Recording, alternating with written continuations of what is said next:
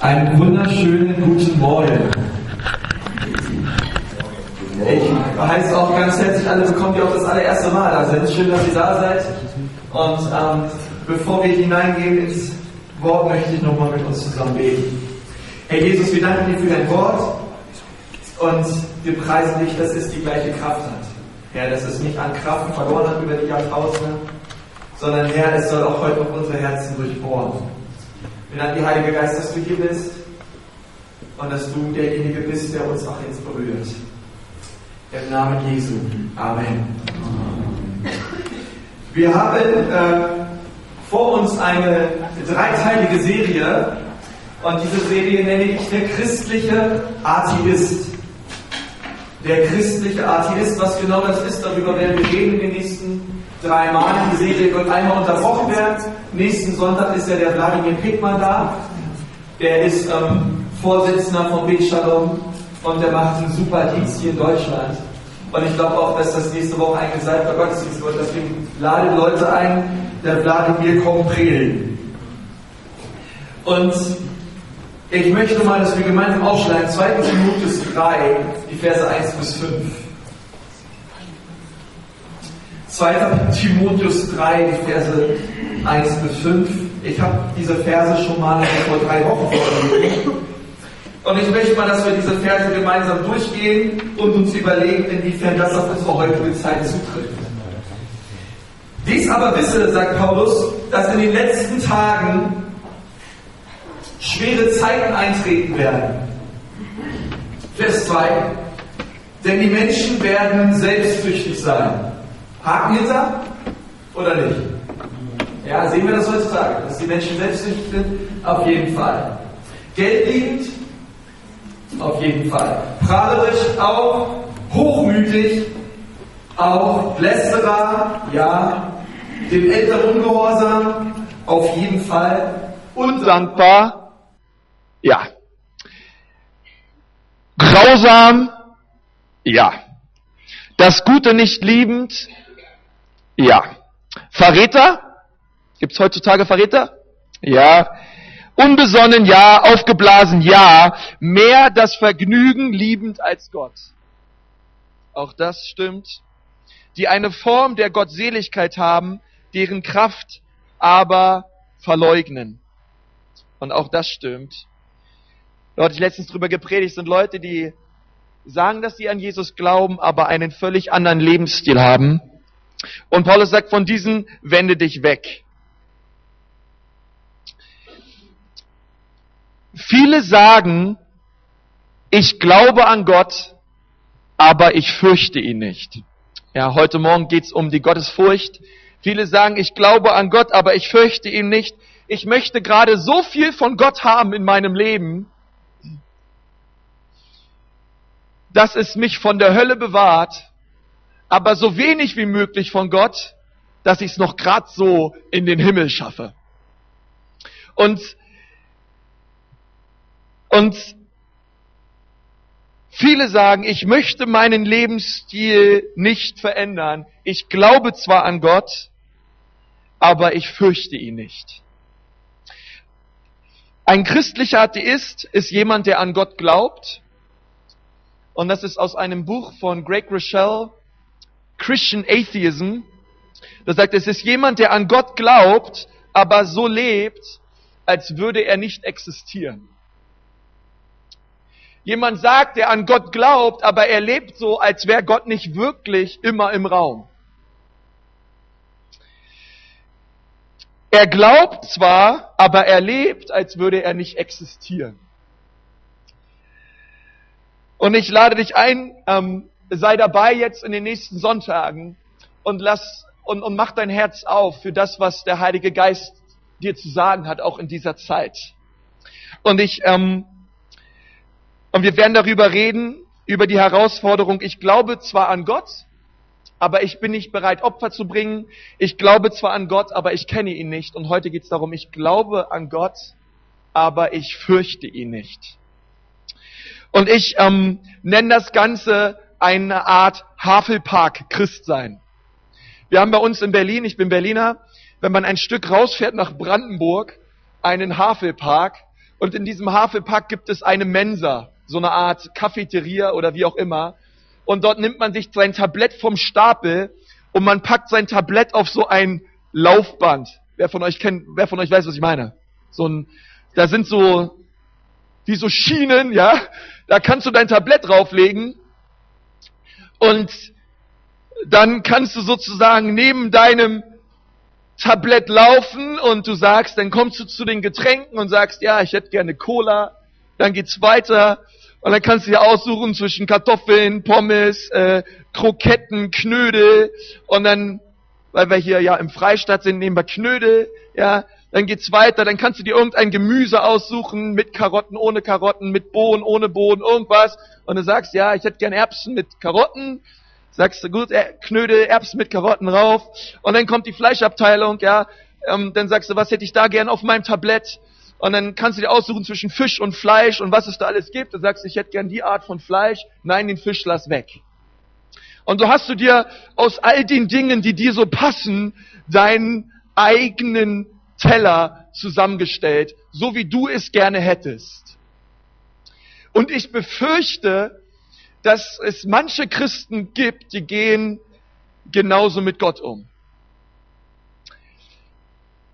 Sie fangen an in ihrem Menü und sagen, Herr, die Verse, wo du mich segnest und wo deine Güte und deine Liebe auf mein Leben herabströmt, die nehme ich. Die Verse, wo du mir gibst und du mir Gutes tust, ey, da bin ich dabei. Aber wenn es um Zehnten geht, ah, das sind so Verse, das lass ich von meinem Menü weg. Und ich gehe weiter und dann kommt das Gnadenprogramm. Hat noch ein bisschen mehr Gnade. Herr, aber dort, wo es um Zorn und um Hölle geht, Herr, die Verse, ah, das sind einfach nichts für mein Programm. Ich habe mein eigenes Programm und wir lassen auch diese Verse weg, weil es passt uns einfach nicht. Und wir gehen weiter und wir gehen weiter und wir basteln uns so ein bisschen unser Christsein zusammen. Wer von euch weiß ein bisschen, was ich meine? Okay, gut. Und das Ganze nenne ich Havelpark Christsein. Ein Christsein, was sich, was man sich selber zusammenstellt an den Dingen, die man gerne so hätte. Wir nehmen ein bisschen davon und ein bisschen davon. Ich nenne mich Christ und gut ist. Und das ist der Gott, den ich nehme. Und das ist das Problem. Und das möchte ich euch gern mal im Psalm 36, die Verse 2 bis 3 vorlesen. Psalm 36, die Verse 2 bis 3, dort steht, der Gottlose ist bis tief ins Herz hinein von der Sünde bestimmt. Vor Gott hat er keine Ehrfurcht. Sag mal Ehrfurcht. Vor Gott hat er keine Ehrfurcht. In seiner Blindheit erkennt er nicht, wie schlecht er ist. Und es ist die Sünde, die den Gottlosen bestimmt. Ja, dann könntest du da und sagst, ey, ach komm schon, ähm, jeder, also es gibt so dieses, ja, ich will doch mein Christsein für mich leben. Warum? Also heute Morgen auch, das soll, das soll keine Predigt sein, die dir ähm, irgendwie Angst machen soll. Ja, wir werden über Gottes Furcht auch noch reden, aber ähm, als ich diesen Vers gelesen habe, dachte ich mir, Mensch, ich bin ja nicht der Gottlose. Was hat dieser Vers mir eigentlich zu sagen? Doch die Bibel sagt, dass der Gottlose von der Sünde bestimmt ist. Und er nicht erkennt, wie schlecht er wirklich ist. Und ich kenne das aus meinem eigenen Leben, dass ich manchmal in Bereichen meines Lebens nicht erkenne, wie schlecht ich wirklich bin.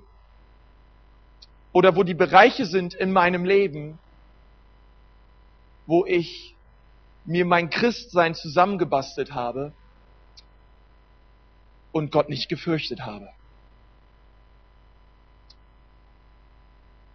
Die Furcht Gottes bedeutet nicht Angst zu haben vor Gott, sondern die Furcht Gottes bedeutet vielmehr, wow, das ist Gott. Okay, die Furcht Gottes bedeutet, wow, mein Gott.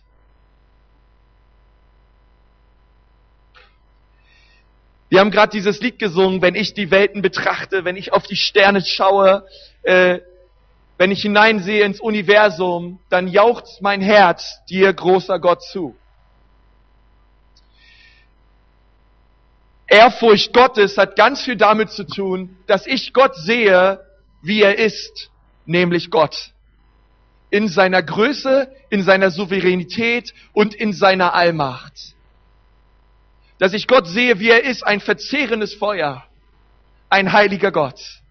Ich davor stehe und ich einfach nur eins sagen kann, wow Gott, wer bin ich, dass ich in deine Gegenwart kommen darf durch das Blut deines Sohnes Jesus.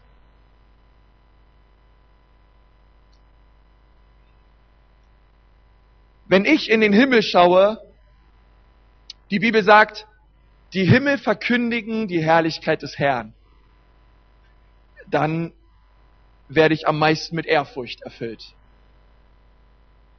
Wisst ihr, dass wenn wir nachts in den Himmel schauen und wir sehen oben die kleinen süßen Sterne, die so ein bisschen funkeln und leuchten, dass nicht nur irgendwelche netten kleinen Sterne sind, die irgendwo sind, sondern heutzutage Wissenschaftler sagen, dass dieser eine Stern, den wir vielleicht als einen Stern wahrnehmen, schon eine ganze Galaxie ist? Wisst ihr, die größte uns bekannte Galaxie ist die Whirlpool Galaxy. Die ist über 31,1 Millionen Lichtjahre entfernt. Jetzt müssen wir noch mal wissen, wie viel ein Lichtjahr ist, wa? Ein Lichtjahr sind 9,4605 Billionen Kilometer. Also eine Billion ist eine 1 mit 12 Nullen. Okay? Und das Ganze mal 9,4605, so weit ist die Whirlpool Galaxy entfernt. Was wir so sehen als einen kleinen Stern irgendwo im Himmel, ist eine ganze Galaxie, ein Galaxie voll mit Sternen.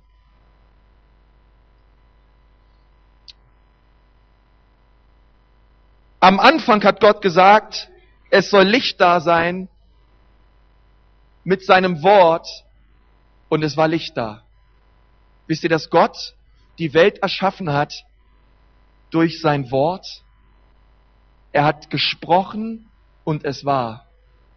Klammer auf, und es kostet ihm seinen eigenen Sohn, dich zu befreien von deiner Schuld und deiner Sünde, Klammer zu. Aber durch sein Wort schuf er dieses Universum diese Erde und die Sonne, die wir sehen. In unsere Sonne passen 960.000 Erden. Und wenn die Erde ein Kickerball wäre,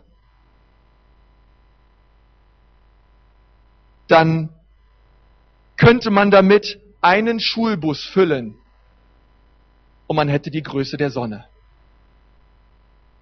So groß ist die Sonne.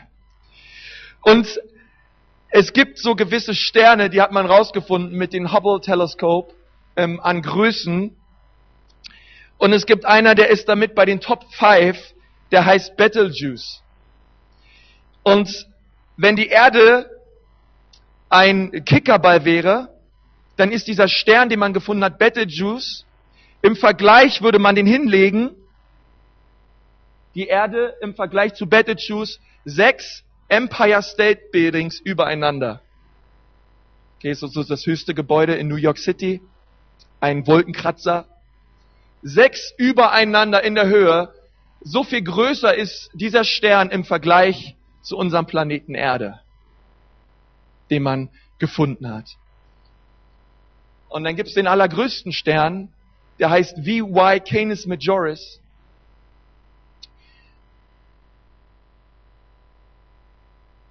Wenn die Sonne ein Kickerball wäre, dann könnte man den Mount Everest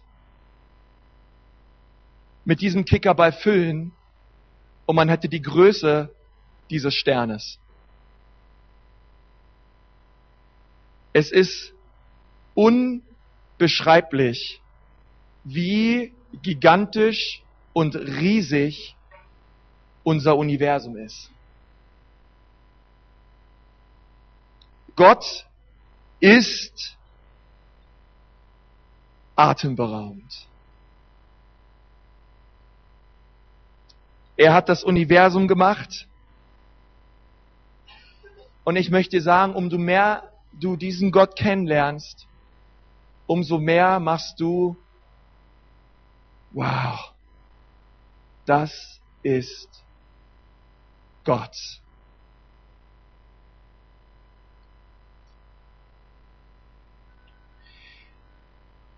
Und umso mehr du seinen Charakter, seine Güte, seine Herrlichkeit kennenlernst, umso mehr Ehrfurcht wirst du vor ihm bekommen. Und wenn du dann noch siehst, dass er seinen Sohn für dich gab und dich total liebt, dann stehst du vor Gott völlig zerbrochen und du erkennst ihn in seiner Größe und du denkst eins, wer bin ich, dass du meiner gedenkst?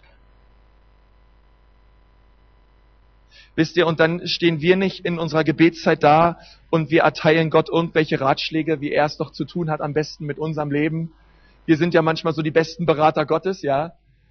Sondern da lassen wir Gott mal sprechen und Gott uns führen in unserem Leben, weil wir wissen, er kann es viel besser.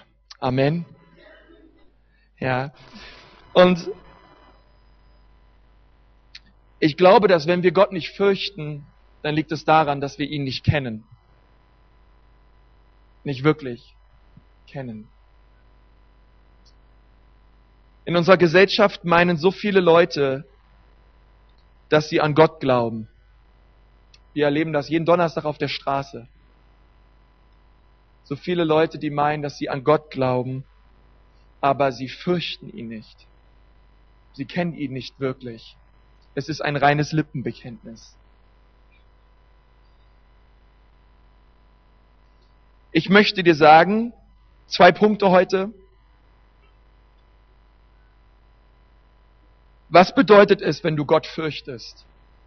Der allererste Punkt ist, wenn du Gott fürchtest, dann dienst du ihm vom ganzen Herzen, ohne Bedingungen zu stellen. Punkt Nummer eins. Wenn du Gott fürchtest, dann dienst du Gott von ganzem Herzen und du stellst keine Bedingungen. Ich kenne das aus meinem ähm, eigenen Leben, wie oft ich dabei bin, Bedingungen zu stellen gegenüber Gott. Gott, ich mache das aber nur, wenn die und die Bedingung erfüllt ist. Deinerseits. Wer von euch weiß, wovon ich rede? Okay. Aber wenn wir wirklich Gott fürchten, dann stellen wir keine Bedingungen, sondern dann ist Jesus unser Herr und dann gibt es kein Nein Herr, sondern nur ein Ja, Ja Herr. Das, was du willst für mein Leben, das soll geschehen. Und dann, ähm, weil das ist ein ziemlich äh, gefährliches Gebet, weil stell dir mal vor, Gott würde wirklich mit deinem Leben tun, was er gern machen würde. Wie würde dein Leben aussehen?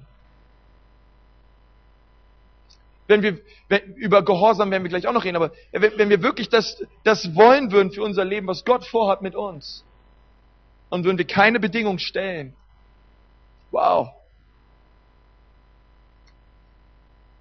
Ich glaube, dieser Raum wäre innerhalb von wenigen Wochen sehr, sehr voll. Ja. Da sind wir wieder bei unserem Tablett. Ja, Jesus, für die Verlorenen beten, das tue ich gerne. Aber meinen Mund aufmachen, Herr, das sollen die anderen tun. Ja, stellt euch mal vor, nur eine kleine Klammer, ähm, ein Feuerwehrmann würde in seinem Auto sitzen, rechts neben ihm würde das Haus brennen und eine Frau schreit aus dem Haus, dass sie Hilfe braucht und er bleibt einfach in seinem Auto sitzen und hilft ihr nicht. Ja, was würden wir mit diesem Feuerwehrmann machen? Der Michi würde, der Michi würde ihn gleich abführen, ab, in, ab ins Gefängnis mit ihm. Ja? Zu Recht. Unterlassene Hilfeleistung. Aber wie oft sind wir Christen genauso drauf? Wir sehen, dass die Menschen verloren gehen ohne Jesus und wir schauen einfach zu und wir machen nichts. Ja? Und wenn wir Gott fürchten, dann stellen wir keine Bedingungen, sondern dann folgen wir ihm. Und wir sagen nicht, ich fürchte Gott, aber nur bis hierhin, sondern wir sagen, Gott, alles in mir und alles von mir soll dir gehören. Da gibt es einen, einen Mann in der Bibel, der heißt Abraham. Und Gott hat zu ihm gesagt, Abraham, nimm deinen Sohn und geh hin und bring ihn mir da als Opfergabe. Und die Bibel sagt, dass Abraham sofort losgegangen ist gleich am frühen Morgen. Er hat nicht mit Gott gehadert oder er hat nicht gesagt, Herr, gibt es nicht irgendwie noch einen anderen Weg her? Sondern er hat seinen Sohn gepackt, seine Diener gepackt, sie auf den Esel gesetzt und sie sind losgegangen. Abraham hat keine Bedingungen gestellt. Er hat gesagt, ey, ich will Gott fürchten und ich will Gott Gehorsam leisten, egal wie hoch der Preis ist. Und der Preis war so hoch, dass er sogar bereit war, seinen eigenen Sohn für Gott zu opfern. An sich eine furchtbare Vorstellung. Für genau das, was Gott tat für uns durch seinen Sohn Jesus. Und, und während Abraham dort sein Messer rausgeholt hat und vor seinem Sohn stand, da lesen wir in 1. Mose 22, Vers 12. Und er sprach, Strecke deine Hand nicht aus nach dem Jungen und tu ihm nichts. Denn nun habe ich erkannt, dass du Gott fürchtest. Da du deinen Sohn, deinen einzigen, mir nicht vorenthalten hast. Ja, denn nun habe ich erkannt, dass du Gott fürchtest. Lass mal gemeinsam sagen, Gott fürchten. Ist das, was er erkannt hat. Jesus sagt später in Johannes 14, Vers 15, wenn ihr mich liebt, so werdet ihr meine Gebote halten. Und ich möchte euch eins sagen, der größte Beweis für Gottes Furcht ist Gehorsam.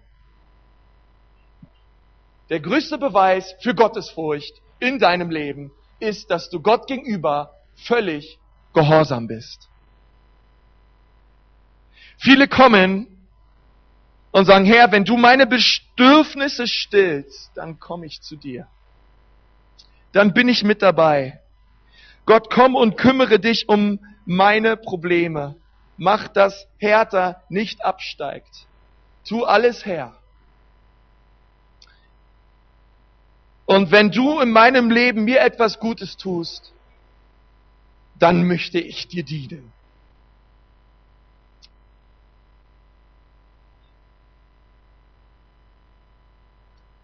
Wer so denkt, ich glaube, du fürchtest Gott nicht, sondern Gottesfurcht hat fast ausschließlich alles mit opferbereitem Gehorsam zu tun du bereit bist, gehorsam bist, für Gott alles zu geben, das ist der allererste Schritt, dass du ein gottesfürchtiger Mensch bist. Und du nicht zurückhältst, sondern alles gibst. Hey, zurückhalten macht eh keinen Spaß bei Gott. Der kann ich erst so richtig gebrauchen, wenn du alles gibst. Ich möchte sagen, ähm, wenn du, wenn du dich auf den Weg machst und sagst, Gott, ich möchte mich völlig von dir gebrauchen lassen und nicht nur halb. Hey, ich sagte, damit kann Gott was anfangen. Wenn du dich völlig aufgibst. Und jetzt habe ich den zweiten Punkt schon vorweggegriffen. Zweitens, wenn du wirklich Gott fürchtest, dann wird dein Ich vernichtet sein. Zweiter Punkt, wenn du wirklich Gott fürchtest, dann wird dein Ich vernichtet sein. Und ich möchte mal ähm, etwas vorlesen aus Jesaja 6, Vers 5. Dort sagt Jesaja, wehe mir, sprach ich, denn ich bin vernichtet. Denn ein Mann mit unreinen Lippen bin ich, mitten in einem Volk mit unreinen Lippen wohne ich. Jesaja hat Gott gesehen, hat eine Vision von Gott und er hat gleich ausgerufen, wehe mir, denn ich bin vernichtet. Denn ich erkenne meine Schuld. Meine Sündhaftigkeit ist an mir dran. Aber nun stehe ich vor einem heiligen Gott. Ich kapituliere. Und weil ich den Herrn gesehen habe, hat sich alles verändert in meinem Leben. Es geht nicht weiter wie immer, sondern ich habe Gott erlebt. Und weil ich Gott erlebt hat, haben sich die Dinge verändert in meinem Leben. Es ist ein für alle Mal alles anders. Und das ist das, was Jesaja hier erlebt hat, in dieser Vision. Sein Leben hat sich ein für alle Mal verändert. Warum? Es ging nicht länger um ihn es ging, sondern es ging um Jesus. Es ging, es ging darum, dass er seinem Herrn begegnet ist. Und er kapituliert es vor ihm und dann ausruft, Herr, wen soll ich senden? Wer wird für mich gehen? Und Jesaja sofort sagt, hier bin ich, sende mich. Ich bin bedingungslos gehorsam, denn ich bin meinem Gott begegnet und ich fürchte ihn. Und was er mir sagt, das will ich tun. Und wenn Gott fragt, dann bin ich der Erste, der sich meldet und der Erste, der geht. Ich habe meinen Gott erlebt. Ich kenne meinen Gott. Und wenn er auf diese Erde schaut, dann soll er sehen, wie mein Banner weit gehisst ist, wo groß Jesus draufsteht. Ey, Gott soll mich sehen, hier auf dieser Erde, wie ich ihm nachfolge, bedingungslos. Ich möchte meinen Gott fürchten und Ehrfurcht haben vor meinem Herrn. Und wenn er sagt, wer soll gehen, wen will ich senden, Dort will ich auch mich auf die Brust hauen und sagen, hier bin ich. Jesus, sende mich. Gebrauche mich. Für das, was du tun möchtest. Ich sag, ich sag mir das morgens. Stehe morgens auf und sage, Heiliger Geist, an diesem Morgen führe und leite du mich. Und wenn du etwas sagen möchtest, etwas tun möchtest, dann möchte ich der Mann sein, der auf deine Stimme hört und das tut, was du möchtest. Und ich wurde letztens wieder an eine Geschichte erinnert, weil ich beim Arzt war. Ähm, und ich bin ja auch erst hierher gezogen und ich habe keinen Hausarzt oder so, den musste ich mal alles erstmal suchen. Und dann war ich in der Praxis hier in der Nähe irgendwo und und dort wurde ich reingerufen zur Ärztin und ähm, wir haben miteinander geredet obwohl miteinander am meisten hat eigentlich sie geredet. Ja, ich rede zwar auch ganz gerne, aber sie hat ganz viel geredet. Und, und sie meinte, Mensch, wie schlecht alles läuft. Ja, ähm, Gesundheitswesen ist am Boden, Praxis läuft schlecht, ähm, Umsätze sind schlecht, alles ist schlecht, Patienten sind mies drauf und alles geht den Bach runter. Wem, wem von euch geht's manchmal auch so? Ja, ich kenne das, gut.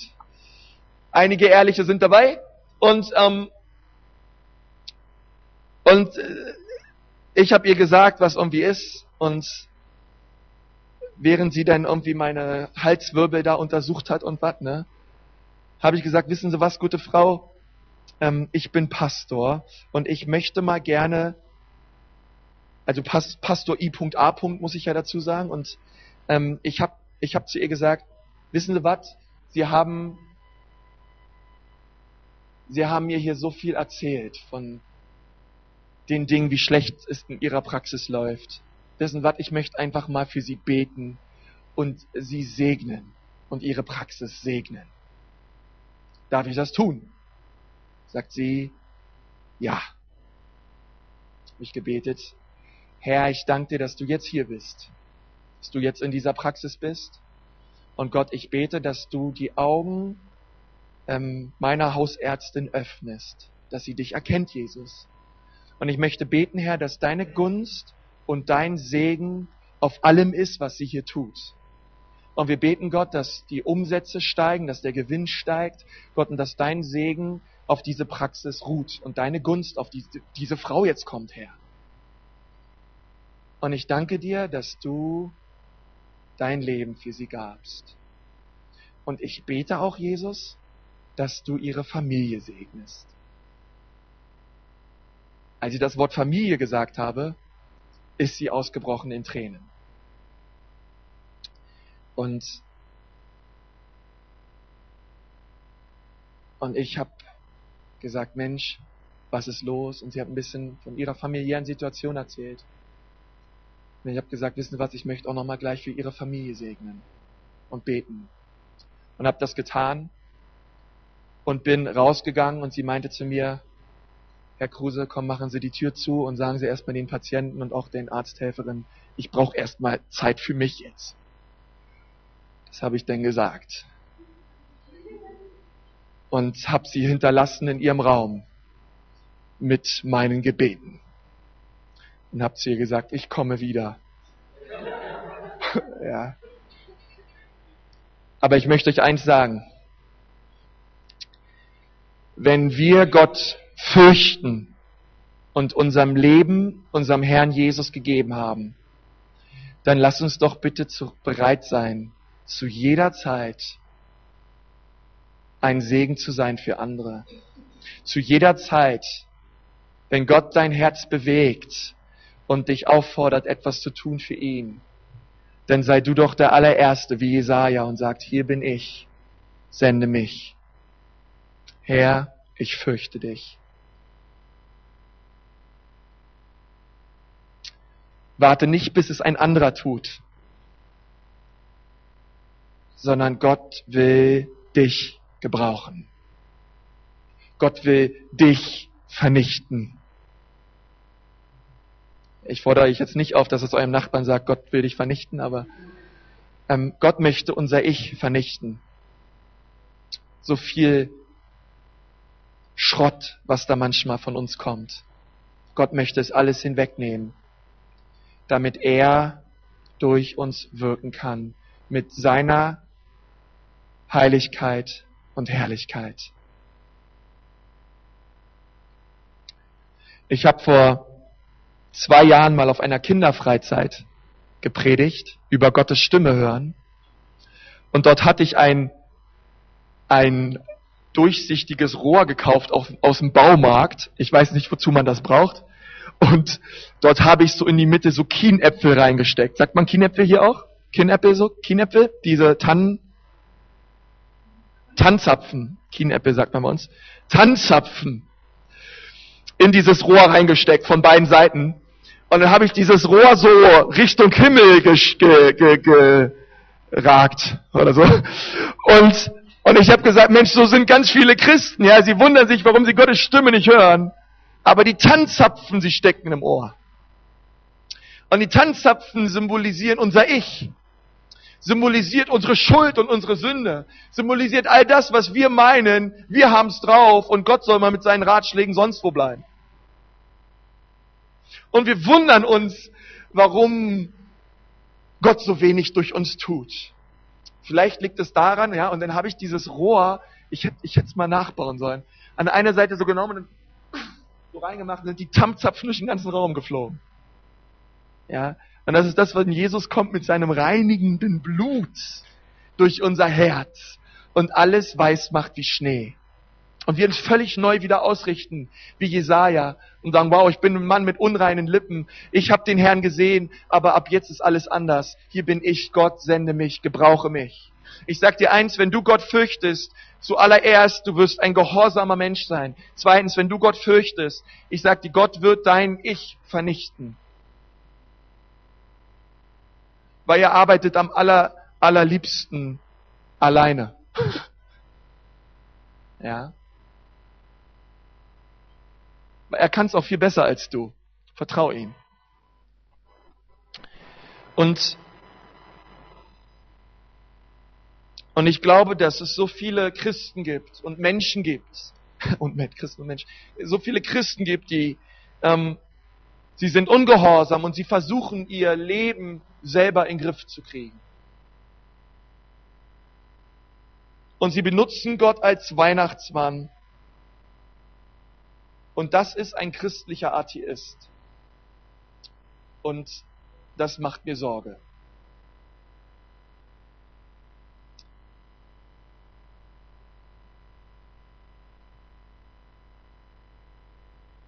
Ich möchte mal mit uns beten.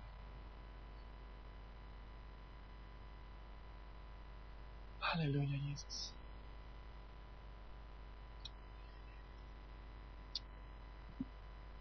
Herr Jesus, heute Morgen wollen wir umkehren von unseren Wegen. Wir wollen auf dich schauen, Herr. Und wir wollen dir sagen, dass wir unser Leben nicht länger im Griff haben wollen sondern wir wollen es dir völlig übergeben. Wir bitten dich, Herr, dass du heute Morgen ein Werk tust durch deinen guten Heiligen Geist in unserem Herzen, der unsere Herzen jetzt berührt und dass wir sagen können wie Jesaja, ich bin vernichtet. Aber hier bin ich. Herr, sende mich. Gebrauche du mich. Ich übergebe dir mein ganzes Leben. Herr, dort, wo, wo es Bereiche gibt in unserem Leben, wo wir dich nicht fürchten, wo keine Ehrfurcht Gottes vor unseren Augen ist, dort, wo unser Christsein so easy geworden ist und wo wir alles so nebenbei machen. Und du und, und unser Alltag so an göttlicher, geistlicher Kraft verloren hat, weil wir unsere eigene Wege gehen. Herr, dort vergib uns und gießt du heute Morgen neu deine Furcht in unser Herz. Herr, du sagst in deinem Wort, bewirkt euer Heil mit Furcht und mit Zittern. Herr, und du sagst in deinem Wort, dass selbst die Dämonen zittern, wenn dein Name erklingt. Herr, aber ich glaube, dass wir selber oft so wenig Ehrfurcht haben und so wenig zittern, wenn dein Name erklingt. Herr, und so bete ich, dass du heute Morgen unsere Herzen berührst. Ich möchte dich mal fragen, wenn du heute Morgen hier bist und es gibt Bereiche in deinem Leben, da sagst du, da bin ich noch nicht vernichtet, sondern da habe ich selber die Dinge im Griff. Es Bereiche in meinem Leben dort, fürchte ich Gott nicht. Und ich lebe vielleicht in Sünde, ich habe Gott noch nicht alles gegeben in meinem Leben. Aber heute Morgen möchte ich das tun. Ich möchte kein christlicher Atheist sein, sondern ich möchte ein Christ sein, der Jesus Christus liebt von ganzem Herzen und mit allem, was in mir ist. Wenn das der Fall ist in deinem Leben, dann möchte ich dir jetzt sagen, es ist egal, was andere denken. Dort, wo du gerade sitzt in deiner Reihe, ich bitte dich jetzt mal aufzustehen wenn das zutrifft in deinem Leben, dann kannst du jetzt aufstehen. Und ich möchte gern von hier vorne für dich beten. Du sagst, in manchen Bereichen bin ich ein christlicher Atheist. Dankeschön. Dankeschön. Danke. Danke. Ich glaube, da sind noch mehr.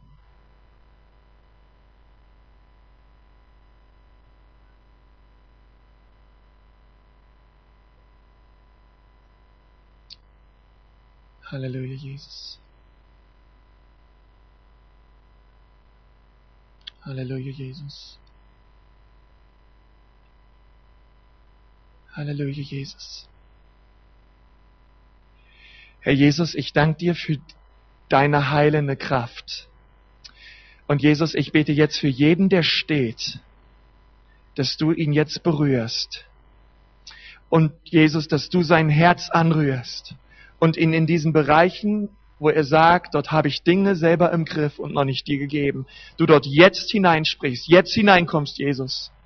Und dass du jetzt alles bekommst, Herr. Ich möchte diese Menschen segnen, dass wenn sie nach Hause gehen, sie auf ihr Angesicht fallen und sagen, mein Herr und mein Gott. Herr, ich möchte sie segnen, Herr, mit deiner Furcht. Ich möchte beten, Herr, dass deine Ehrfurcht vor ihren Augen ist. Und ich bete, Jesus, dass du mit ihnen bist, dass du diese Menschen, die hier gerade stehen, mächtig gebrauchst, Vater, für dein Reich, Jesus. Und ich bete, dass jeder christliche Atheismus verschwindet im Namen Jesu. Herr, dort, wo wir zwar an dich glauben, aber nicht wirklich glauben, dass du in jedem Bereich unseres Lebens existierst und die Macht hast. Herr Jesus, das muss jetzt verschwinden, Jesus, in deinem Namen, Herr. Vater, wir nehmen jetzt in deinem Namen Autorität, Vater, über alles, Vater, wo auch der Feind gekommen ist und versucht hat, Bereiche zu zerstören. Jesus, wir fordern es zurück, Vater. Und wir beten Gott, dass echt deine Kraft und deine Gegenwart jetzt kommt, Jesus. Und dass du diese Menschen freisetzt, Jesus, in deinem Namen, Herr. Herr, wir wollen sie segnen und Gutes aussprechen über ihr Leben. Weil wir beten, dass alles, was sie tut, gelingt, Vater, wie bei Josef, Herr. Und dass dein Segen und deine Fürsorge mit ihnen ist, Herr. Und wir beten, dass es Menschen sind, Herr, die geradlinig gehen mit ihrem Gott. Im Namen Jesu. Amen. Amen. Halleluja. Kommt, lasst uns doch alle gemeinsam aufstehen. Und ich bitte nochmal das Lobpreisteam nach vorne, dass wir nochmal dieses Lied singen. O großer Gott, wenn ich die Welt betrachte. Ja, und ich sag auch, wenn, wenn das in deinem Leben der Fall ist, so, dass, dass du auch jetzt nochmal in dieser Zeit des Lobpreises, wenn dieses Lied noch einmal singen, dich ausstreckst nach Gott und dieses Lied von ganzem Herzen singst. Und wir Gott nochmal in unserer Mitte hier feiern. Amen.